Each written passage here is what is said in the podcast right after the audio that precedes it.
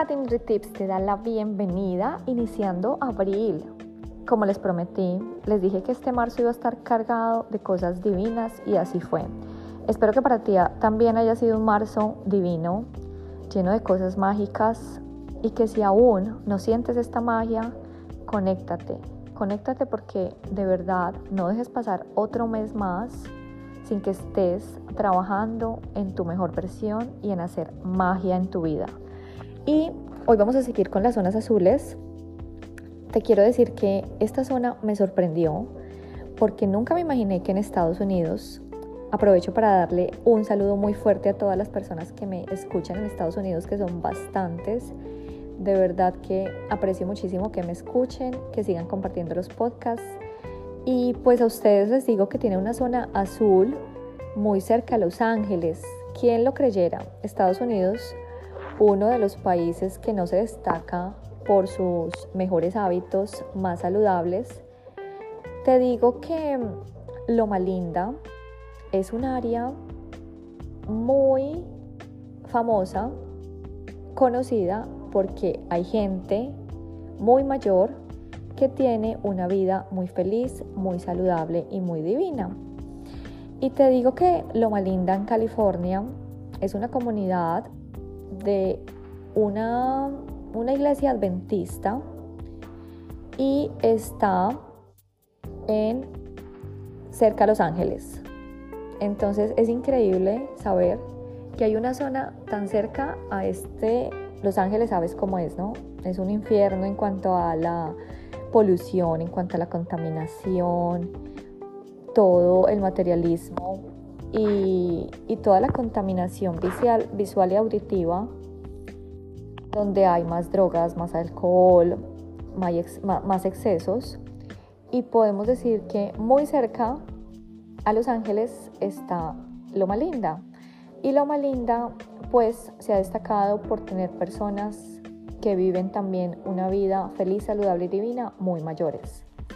Te quiero decir que lo que más me, digamos que me conectó en esta, en esta área, cada, cada una de las áreas que les he compartido me dejan un tip que se los he compartido. En esta área quiero decirte que es la fe. Ellos de verdad tienen muchísima fe y pienso que es algo básico para tener una vida muy feliz, muy saludable y muy divina porque si tú no tienes fe en algo, si no crees en algo, pues pienso que es más difícil vivir. Y para ellos el sábado es un tiempo para concentrarse en la familia, en la comunidad. La mayoría de personas acá trabajan como voluntarios. Eso los mantiene vivos y activos. La mayoría de personas adultas tienen también relaciones sociales que proporcionan un ejercicio constante, que son caminadas, digamos que no es nada con alta intensidad, ningún ejercicio de alta intensidad, ningún eh, ir al gimnasio, simplemente es hacer caminadas diarias, rodeados obviamente de mucho verde, de mucha naturaleza.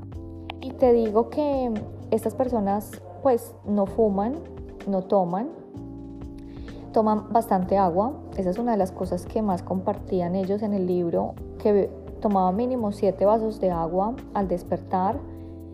Y, y eso, digamos que permitía que sufrieran casi ninguno de enfermedades cardíacas o ciertos tipos, tipos de cáncer. Ellos dicen, según ellos, que es porque ellos toman mucha, siete, mínimo 7 vasos al agua, del agua mínimos eh, antes de desayunar.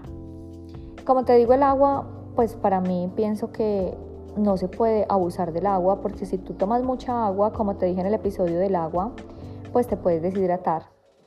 Pero ellos dicen que la toman antes del desayuno y piensan que es uno de los tips valiosos para tener una vida saludable. Eh, digamos que ellos también, no es que sean una comunidad vegetariana, pero también tienen una dieta como en todas las zonas muy basada en plantas y digamos que también consumen muchos nueces como snack. Entonces, eh, digamos que estas personas tienen un estilo de vida muy tranquilo como las otras zonas.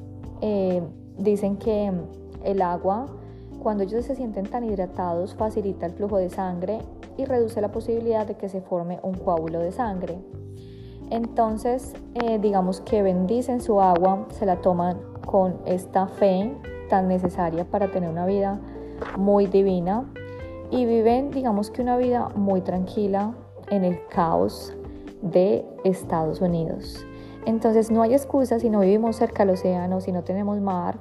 Esta comunidad nos enseña que son los hábitos realmente, las decisiones diarias, tener una vida llena de fe, con ejercicio, con ser, pues digamos, como manejar el estrés, tener relaciones muy sanas.